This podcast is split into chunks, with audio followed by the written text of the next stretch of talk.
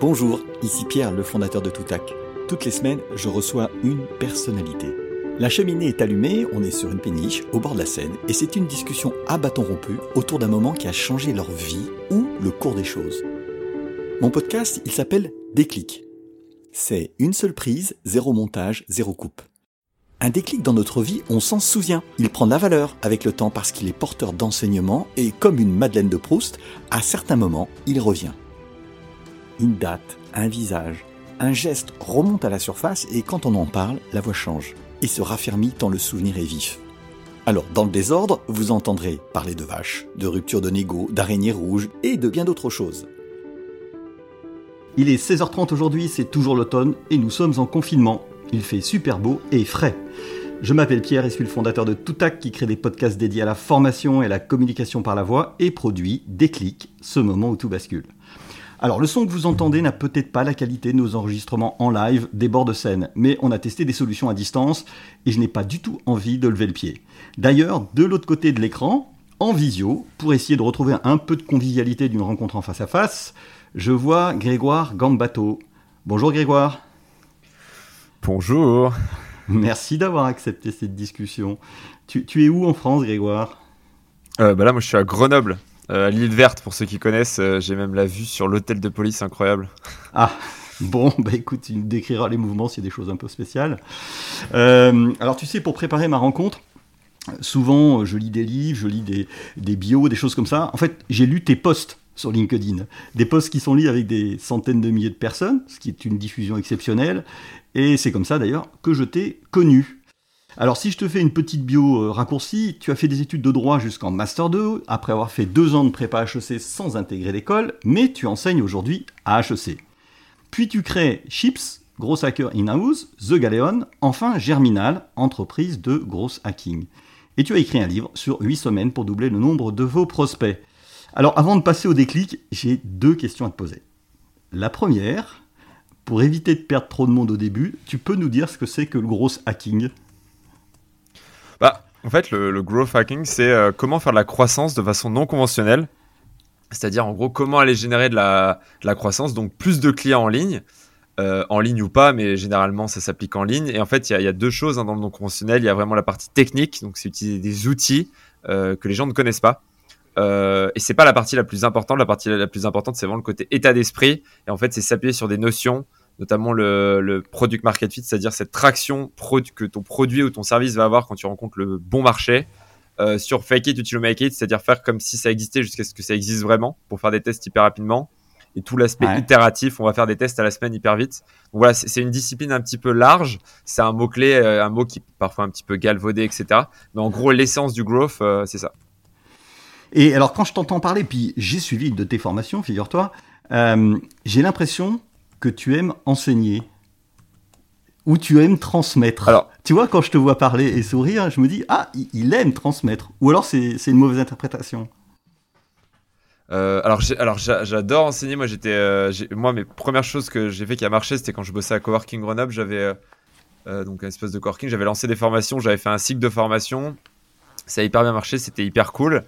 Euh, j'ai donné mes premiers cours, adoré ça. J'ai commencé à donner des cours à l'IE de Chambéry, puis à Grenoble École de Management, à l'école de, puis à l'école d'ingé de Grenoble, etc. Jusqu'à finir à donner des cours à HEC, à Polytechnique. Mais euh, alors j'adore ça, mais il faut que ce soit sur des sujets toujours différents. C'est-à-dire que quand c'est la septième, huitième fois que je donne un cours, euh, je commence à me lasser. Mais j'adore vraiment l'enseignement parce que de voir un peu les yeux ébahis quand tu apprends des choses que les gens connaissent pas, ils se disent waouh, tu leur ouvres un monde. Et le deuxième truc que j'adore, c'est que ça me permet vraiment de structurer ma pensée et ça me permet de faire des liens que j'aurais pas fait autrement. Donc c'est vraiment pour ça que, je kiffe. Et, alors, si, euh, si je t'entends parler, là, je vais tout de suite aller sur le déclic, parce que comme ça, ça va nous permettre de rentrer dans le vif du sujet. Je ne sais pas s'il y aura un lien entre ce que tu nous dis là et le déclic.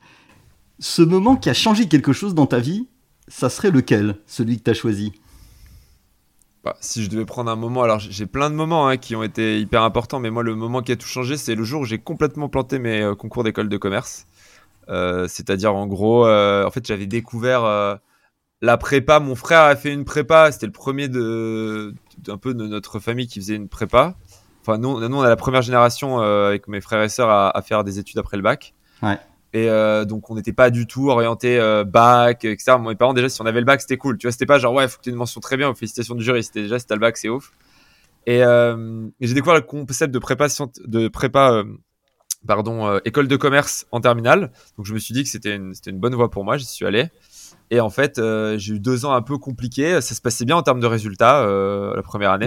Et la deuxième année, pourquoi C'était compliqué pourquoi Bah, j'ai un peu perdu. En fait, en gros, j'adorais les cours. J'étais très très bon en maths et j'étais assez mauvais dans toutes les autres matières et exécrable en anglais. Ce qui faisait que j'avais quand même des bons résultats et j'étais plutôt, enfin, je- je- j'étais prédestiné entre guillemets, euh, vu ces compétences que j'avais euh, sco- purement scolaires, hein, mais à aller intégrer une, une grande école, une parisienne.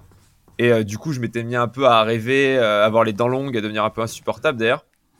Et parce que justement, tu sais, j'étais un peu le petit gars qui d'un coup se rendait compte qu'il pouvait être le roi du monde. T'es pas le roi du monde hein, quand Ouais. tu fais une grande école, mais Ouais. c'est un peu l'impression que t'as quand tu viens de la campagne. c'est ce qu'on t'apprend quand même.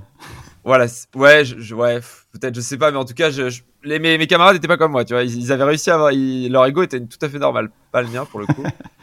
et, euh, et, euh, et ça s'est pas hyper bien passé. Je me suis dit bon, c'est pas grave. euh, Je, je me suis- vraiment, j'étais déprimé, etc. Et les cours se passaient bien, mais, mais je- en fait, je comprenais plus mes camarades de classe, je comprenais plus le système. À un moment, je, ça m'a un peu fait imploser. Je- mon ego s'est dégonflé, il restait rien, il restait du vide, quoi. C'est-à-dire, je me disais, mais à quoi ça sert ces concours? Est-ce que ça classe vraiment bien les gens? Est-ce que c'est normal de, de nous juger à nos résultats Est-ce que c'est normal de nous juger à notre note, etc. Bien sûr, j'avais une compréhension très partielle des enjeux parce que j'étais un peu dans le système coincé. euh, le- c'est un peu l'autruche, quoi. Et, euh, et du coup, Et- je, je me suis dit, bon, je vais à mes concours. Et bah, du coup, je me suis dit, je vais aller à. Je présente pas les parisiennes, donc je me suis un peu fait insulter par ma prof principale. Et je vais juste présenter GEM. Et donc, j'ai dit, c'était dans Grenoble École de Management, comme j'habitais à Grenoble, comme ça. Même si tout ça était vide de sens, je restais près de mes amis, près de ma famille. Et je faisais une école de commerce et basta. tu vois. Et euh, j'ai pl- complètement planté mes concours. Euh, Normalement, j'étais entre la sixième, entre sixième et onzième de ma promo. Et là, j'ai fini genre 39e, un truc comme ça. Euh, donc vraiment Ouais. une contre-performance incroyable. Et du coup, le monde s'est ouvert sous mes pieds. C'est-à-dire que j'avais déjà commencé à plus croire en le système, à le remettre en question. Mais je m'étais dit, c'est pas grave, je vais aller me cacher là-bas. Enfin, dans le sens, tu sais, dans ma tête, je vais passer cette école, je vais aller là-bas, je vais être avec ma famille, puis après, ce sera bon.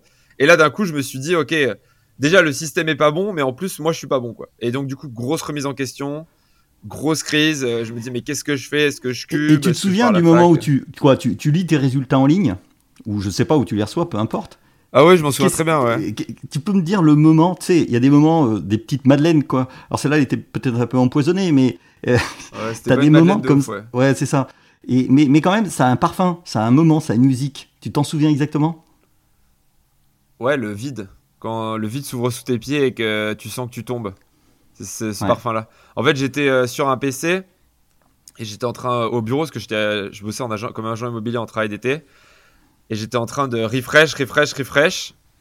Et là, je vois non admis, pas pas admissible quoi. Et là, je Ouais. fais, je me souviens, je m'arrête et je me dis j'ai dû lire la mauvaise colonne.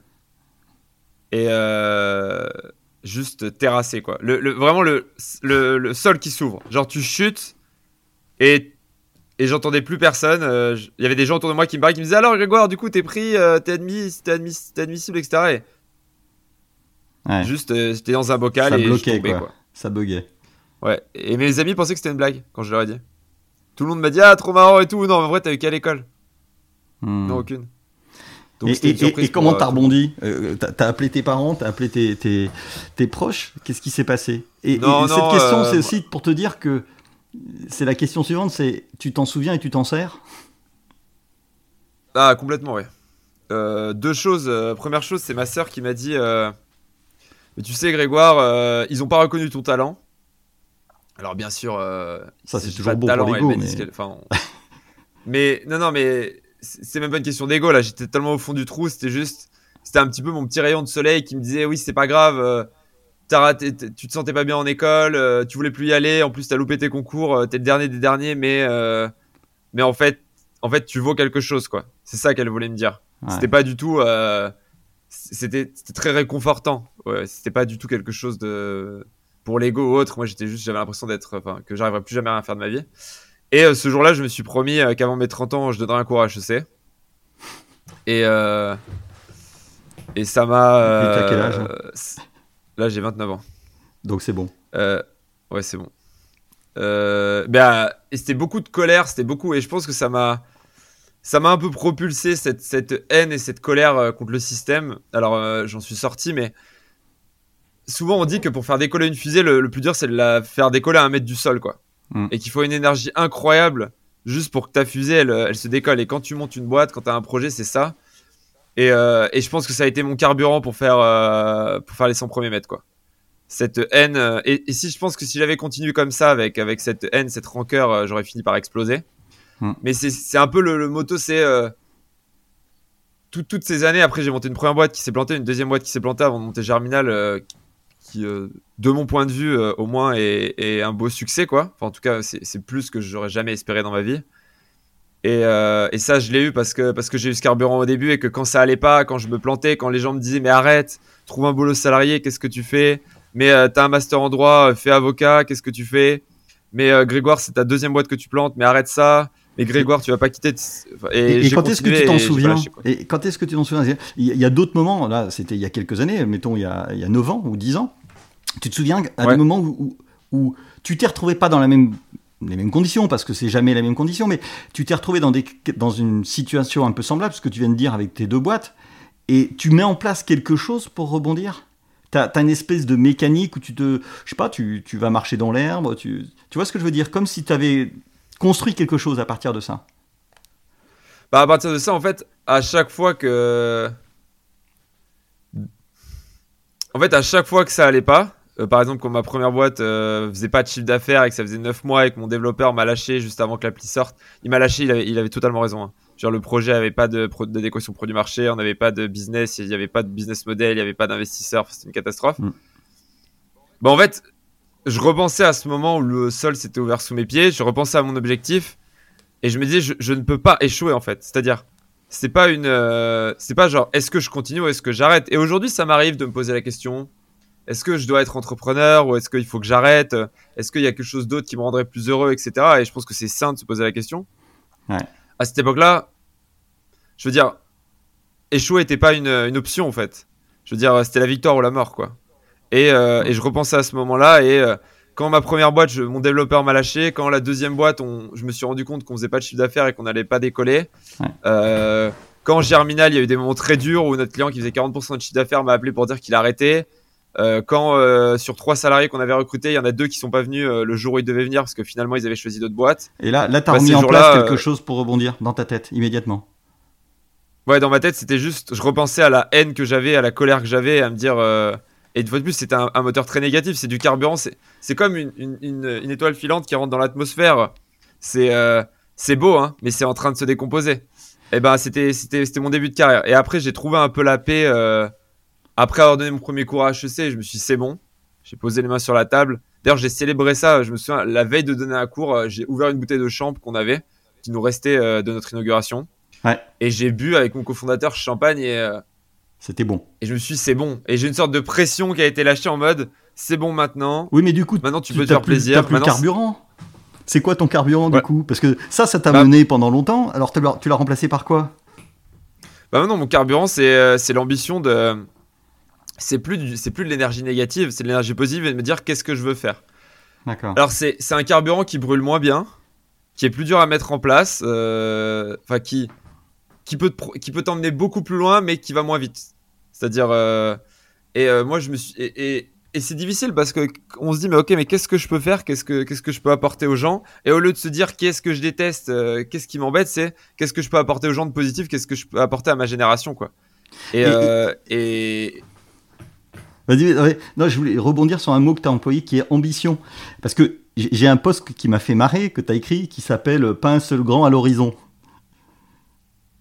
Tu vois ce que je veux dire? Ouais, ouais, Et, et- ouais, ouais. Et, et- et en fait, tu, tu dis dans ton post, euh, think big. Allez-y les gars, quoi. On est en France. euh, Et ça, ça a l'air d'être, c'est devenu quelque chose d'important. Bah, en fait, je me suis rendu compte que de par mon environnement social, euh, je disais, moi j'étais euh, au, collège, j'avais 12 redoublants dans ma classe en quatrième, j'étais en ZEP, etc. Euh, même en, même en, en, ter- en Master 2, on me disait, si vous trouvez un job, c'est déjà bien. Je veux dire, on disait ça à des étudiants en Master 2 en droit fiscal, enfin, c'est quand Ouais. même un délire, quoi. Et, et, et moi, j'avais cette énergie qui disait, mais moi, je vais pas trouver un job, je vais faire mieux. Ce que je te disais, c'était énergie destructrice. Et là, maintenant, je me dis, il faut avoir de l'ambition, il faut penser grand. Et en fait, on, on nous pousse pas à penser grand. Et il y a certains systèmes, il y a certaines grandes écoles, il y a certains milliers d'entrepreneurs qui, qui pensent grand et qui, du coup, euh, donnent à leurs membres une certaine force. Et je me suis dit, le problème en France, c'est qu'en fait, on pense toujours petit, on veut toujours faire des petits trucs. On se dit pas, quand on voit un mec comme Elon Musk qui dit, je vais aller sur Mars, ça nous fait marrer, Ouais. quoi. Et euh, on est un peu, euh, là, là, il rêvait. Mais en fait, je pense que on n'est pas obligé de le dire à tout le monde ce qu'on a envie de faire. Et moi, c'est un truc que je, je partage de façon modérée hein, autour de moi. Mais en tout cas, le fait de penser grand, le fait de penser et de me dire à 30 ans, à 40 ans, qu'est-ce que je veux faire? Pourquoi est-ce que je suis là? À quoi je veux dédier ma vie professionnelle? Euh, Et bah clairement, ça, c'est quelque chose qu'on nous apprend pas à faire, que- à aucun moment. Mais c'est quelque chose qui nous permet de nous projeter, d'aller beaucoup plus loin. Et, euh, et, et je te dis, euh, c'est ce qui, la, moi, la colère, c'est ce qui m'a mis en orbite. Ouais. Et, et ce carburant-là, c'est ce qui me fera traverser l'univers, quoi. Et, Ou pas, hein. peut-être que je l'écraserai sur Saturne. hein, mais... et, et maintenant, on n'est pas nombreux à t'écouter là. Donc, euh, c'est quoi ton, ton Mars à toi alors? Le Non, prochain. mais mon Mars à moi, c'est. En gros, moi, j'ai j'ai, euh, une conviction, c'est. Je pense qu'on est. On est la génération qui doit tout changer. C'est-à-dire, euh, on est face à des défis. euh, ma, ma génération à moi de- d'entrepreneurs, de, mecs dans des boîtes, on doit tout changer, on doit tout changer vite. Et si on attend que la politique fasse les choses, si on attend que les politiques. euh, Il y a une inertie qui est, qui est trop importante pour qu'on puisse changer les, les choses rapidement. Et avec, euh, avec la tech, avec euh, le fait qu'on peut monter des logiciels, le fait qu'il y a des réseaux, le fait qu'il y a beaucoup plus d'informations, moi, je me dis, on est, on est dans des conditions où on est une génération qui peut tout changer, qui peut marquer l'histoire, euh, Ouais. qui peut faire qu'on renverse les grands, les grands problèmes qu'on voit arriver, la crise environnementale, etc. Et moi, je me dis, c'est pas à moi de résoudre un de ces problèmes. Moi, ce que je veux faire, c'est donner les moyens à ma génération de les résoudre. C'est-à-dire euh, de leur donner les outils, leur donner l'état d'esprit, leur donner l'ambition, leur permettre d'exécuter. Et Et, c'est pour pour moi, c'est ça l'objectif de Germinal. Et, et- et c'est pour ça que tu es aussi transparent. Parce que euh, il y, a, il y a- il y a une chose que, que j'ai beaucoup aimé, un autre poste. C'est un poste où tu, euh, où, tu, où tu parles de euh, ce que tu gagnes. Euh, C'est presque une profession de foi. Tu dis, je dépense 500 850 euros par mois, loyer compris, je vis en colocation, je n'ai pas de monde, je ne possède pas de voiture. En fait, c'est presque, c'est presque, comment on dirait, une profession de foi. Et qui se termine par, je ne vais pas vous dire que ma façon de vivre est meilleure, mais je pense que l'on devrait tous l'envisager. C'est presque un projet politique quand même. C'est Euh, peut-être pas le bon mot ouais, politique, totalement. mais tu comprends ce que je veux dire. Il y, a- il y a une ambition. Euh, Mais il y a une qui- ambition, qui il y a est une ambition qui est. euh. Bah, quand, quand tu veux inspirer les gens, quand tu veux donner aux gens les, les moyens de, de réaliser, euh, de réaliser quelque chose de grand pour leur génération, euh, on leur donne des outils. Mais oui, ça, ça, ça frise le projet politique, mais politique nouvelle génération, c'est-à-dire. Je vais pas faire de la politique en allant faire des discours, en allant me faire élire. Je vais faire de la politique en disant aux gens, en partageant aux gens sur LinkedIn, sur YouTube, etc. Une direction, un point de vue, euh, qui va permettre aux gens de, de reconsidérer ce qu'ils font en se disant ok euh, j'ai le point de vue de Grégoire j'ai le point de vue de telle personne j'ai le point de vue de telle personne. Ça, ça permet de, de faire bouger les gens Ouais. euh, par cette communication. Et je suis hyper transparent je te dis sur notre chiffre d'affaires sur nos méthodes de management etc parce que Ouais. je pense que ça va inspirer d'autres boîtes et ça va permettre à des gens de se libérer et de libérer leur potentiel. Et après moi ma boîte c'est de donner des outils aux gens qui lancent des boîtes ou qui, ou qui, qui aujourd'hui gèrent des boîtes pour accélérer. Euh, en tout cas les boîtes qui ont un product market fit. Et aujourd'hui si tu veux un product market fit faut résoudre un grand problème de notre époque. Enfin un- ou un petit problème de notre époque, mais les gens maintenant ils ont tellement d'informations que tu peux plus flouer les gens. Tu peux pas juste vendre aux gens du marketing. Evian s'écroule, tu vois ce que je veux dire? Enfin, Hmm. il y a un moment euh, vendre de l'eau en bouteille alors que t'en as au robinet, les gens ils commencent à capter qu'il y a un problème quoi. Quand c'est, euh, que ça détruit la planète. Non mais j'exagère, je mais. Et- nous aujourd'hui dans toutes les études de marché qu'on fait pour des grands groupes, on se rend compte que l'impact et le fait d'avoir de l'impact social ou écologique, ça fait toute la différence sur ta performance économique parce que on a de l'information. Mais il y a, il y a un point, je reviens sur ce, sur ce poste parce que je le trouve extrêmement euh, intéressant. Parce que je- tu, tu dis en fait que tu vis avec peu d'argent, mais Ouais, tu dis totalement. aussi que tu, tu vis avec peu de besoins. Parce que tu as deux manières de vivre. Et, et là, on, même euh, quand, quand tu parles, si tu veux, euh, aux boîtes et ainsi de suite, c'est où tu dépenses beaucoup parce que tu gagnes beaucoup, ou tu vis bien parce que tu dépenses rien. Un- là aussi, c'est pas, pas neutre. C'est une forme de, et tu mets en avant le mot de liberté Bah, très fort. Bah le, le, le, le bonheur, c'est la différence entre euh, ce qu'on attend et ce qu'on a. Et euh, si on n'attend pas grand-chose, euh, a priori, on devrait être plutôt heureux, quoi.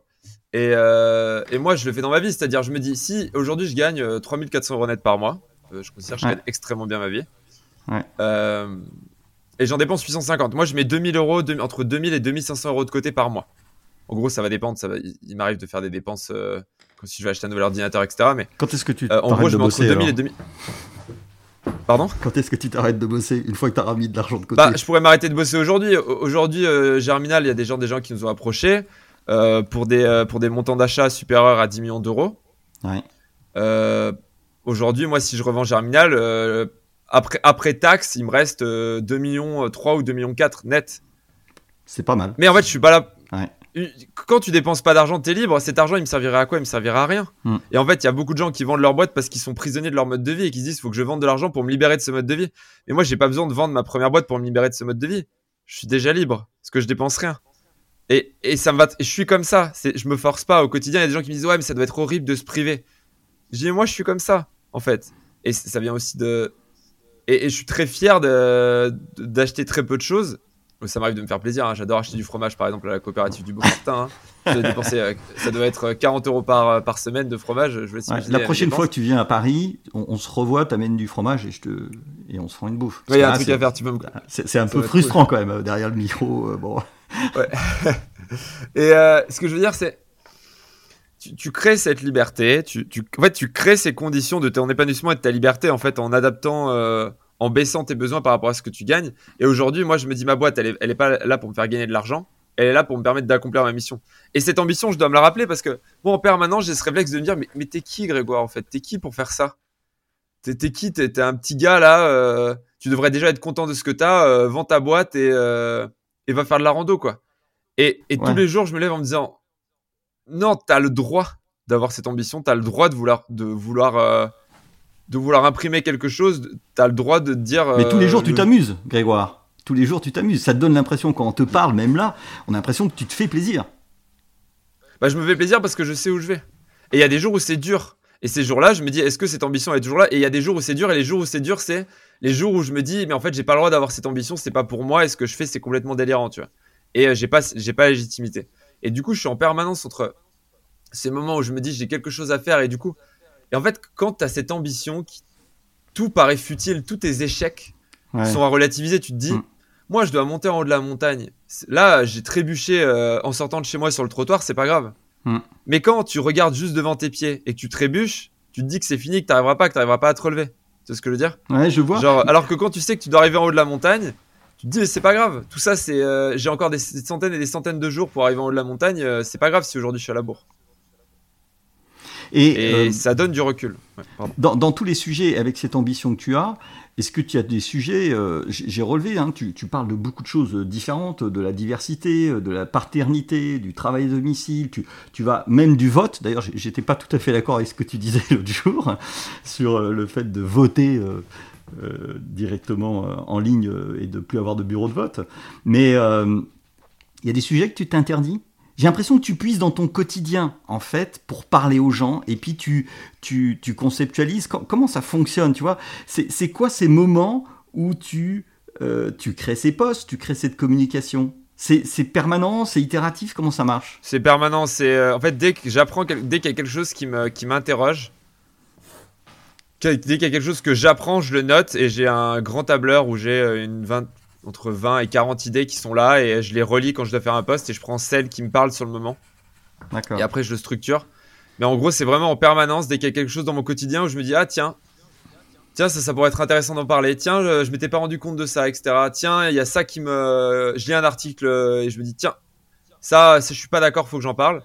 Et, euh, et j'essaie de parler de beaucoup de sujets et, euh, et de pas juste rester. et on, m'a- on me l'a reproché hein, de me dire, mais pourquoi tu restes pas juste dans le growth hacking T'es qui pour parler d'autre chose?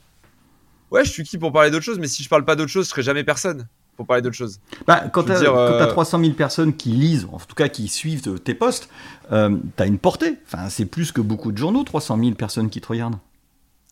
Ah oui, oui, bah par mois, je fais euh, 3 millions d'impressions. Donc j'ai 3 millions de 3 millions, je suis affiché 3 millions de fois dans les fils d'actualité euh, sur LinkedIn par mois en moyenne. Ouais.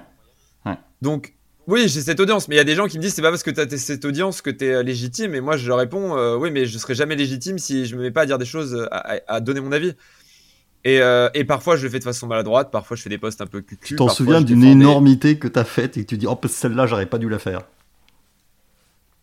Ouais, ouais, j'en ai pas mal. Ouais. Tu la supprimes. Tu la Euh, supprimes. bah, j'ai des posts.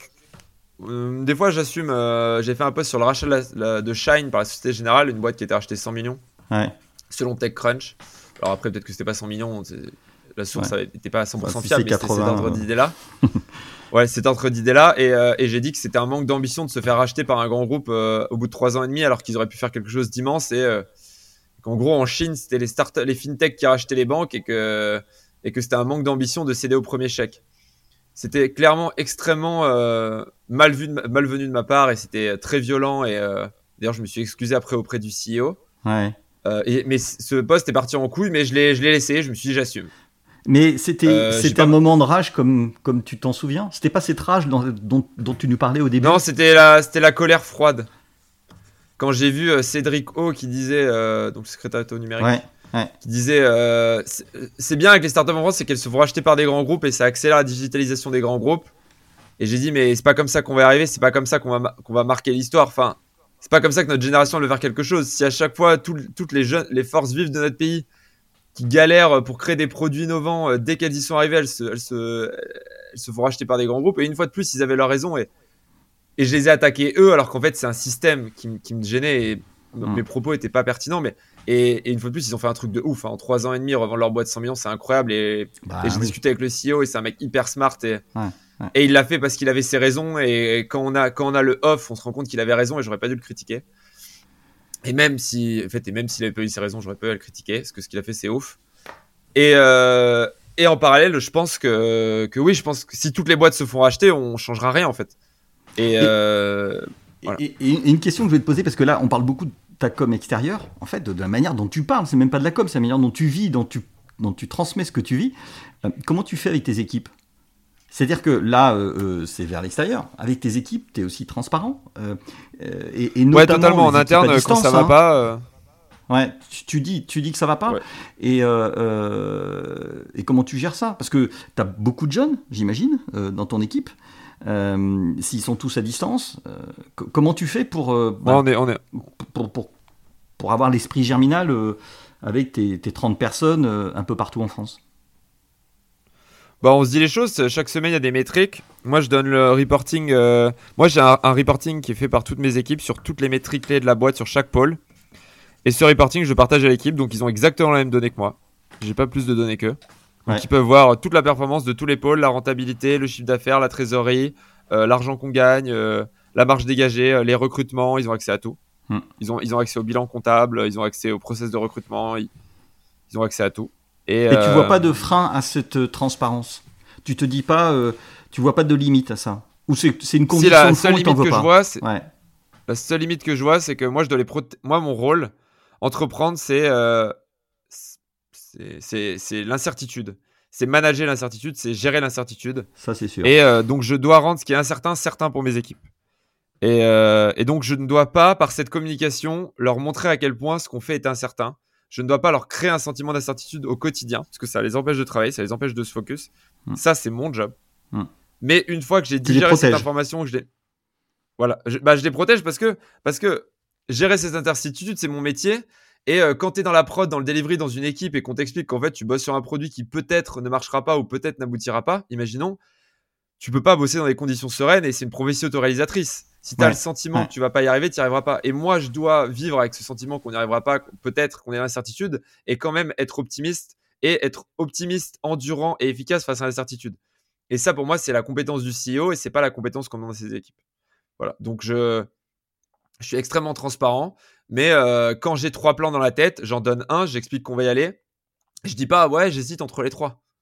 Je dis, Hmm. c'est celui-là le meilleur pour telle, telle et telle raison.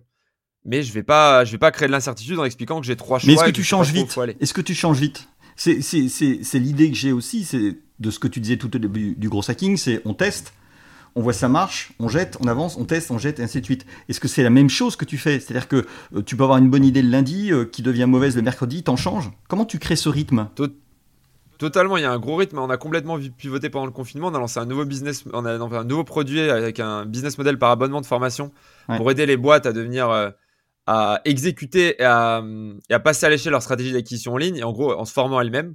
Donc en gros, on leur donne tous les outils pour être autosuffisants, euh, se former, etc. C'est un système par abonnement. Les gens payent euh, 400 euros par mois. Ça s'appelle Ouais. l'antichambre. Aujourd'hui, ça fait la moitié de notre revenu. Ça a été lancé en 15 jours. Hmm. Hmm. Et, euh, et avant ça, on avait testé des choses qui n'ont pas marché. Donc oui, un projet, au bout de 15 jours, 3 semaines, il peut être abandonné, on, part sur autre chose. Mais quand on se lance, on pense toujours que c'est le bon. Et c'est ça que je Mais cette incertitude-là, qui est quand même... Pardon, elle, elle est pesante. Enfin, changer tout le temps, ils aiment ça, tes équipes? Non, ils aiment pas changer tout le temps, mais on réussit beaucoup. Euh, moi, ma mission, c'est d'avoir l'idée qui va le plus de chances de réussir et qui fait qu'on on revient rarement en arrière parce que parce qu'on sait, euh, on, part dans la bonne direction. Bah écoute, euh, on est parti du moment où, tu as, changé d'orientation, c'était il y a 30 minutes. moi j'aime bien l'histoire de, de, transmettre. Et donc je voulais te poser une question, alors pas forcément en visio, mais s'il y avait quelqu'un que tu aimerais écouter pour terminer cette discussion, qui t'aimerais écouter dans des clics pendant 30 minutes? Euh, bah moi, euh, j'aimerais bien écouter, c'est euh, Ophélie Duvillard que j'ai rencontré à Annecy il y a, il y a 4 ans. C'est une autodidacte euh, qui voulait monter une boîte et qui s'est pris une énorme claque à un moment et qui a repensé complètement sa façon de voir et depuis elle en sait pas mal de choses. Et c'est une influenceuse un peu beauté mode. et on a un peu le cliché. Quand je l'ai rencontrée, je me suis dit, ouais, c'est la nana qui fait des photos, qui essaie des rouges à lèvres. Et je lui ai parlé et elle m'a waouh, j'ai fait ok d'accord, euh, Grégoire, tais-toi, rentre chez toi avec tes putains de présupposés à la con là. Et, euh, elle m'a bluffé. Euh, et aujourd'hui, elle a un podcast, elle a monté une communauté, elle est influenceuse, elle monte des startups en parallèle, elle a vraiment un état d'esprit qui est ouf, hyper frais. Et, voilà, je la kiffe. Donc si jamais tu peux l'avoir, ça peut être cool. Et eh ben voilà, c'est comme si je prenais mon téléphone que je l'appelais pour lui dire Au fait, j'étais avec Grégoire aujourd'hui, il faisait beau, on était en confinement, mais on a passé quand même un bon moment, j'espère. Et eh ben écoute, à bientôt Grégoire et, merci beaucoup de ces 30 minutes ensemble. Merci à toi. Ciao. ciao, ciao. Voilà, cet épisode de Déclic produit par Toutac Pro est terminé. Si vous en êtes là et que vous l'avez aimé, laissez des commentaires et une notation sur votre plateforme d'écoute préférée ou laissez-moi un commentaire sur LinkedIn. Je me ferai un plaisir de vous répondre. Rendez-vous toutes les semaines pour un nouveau déclic. À bientôt.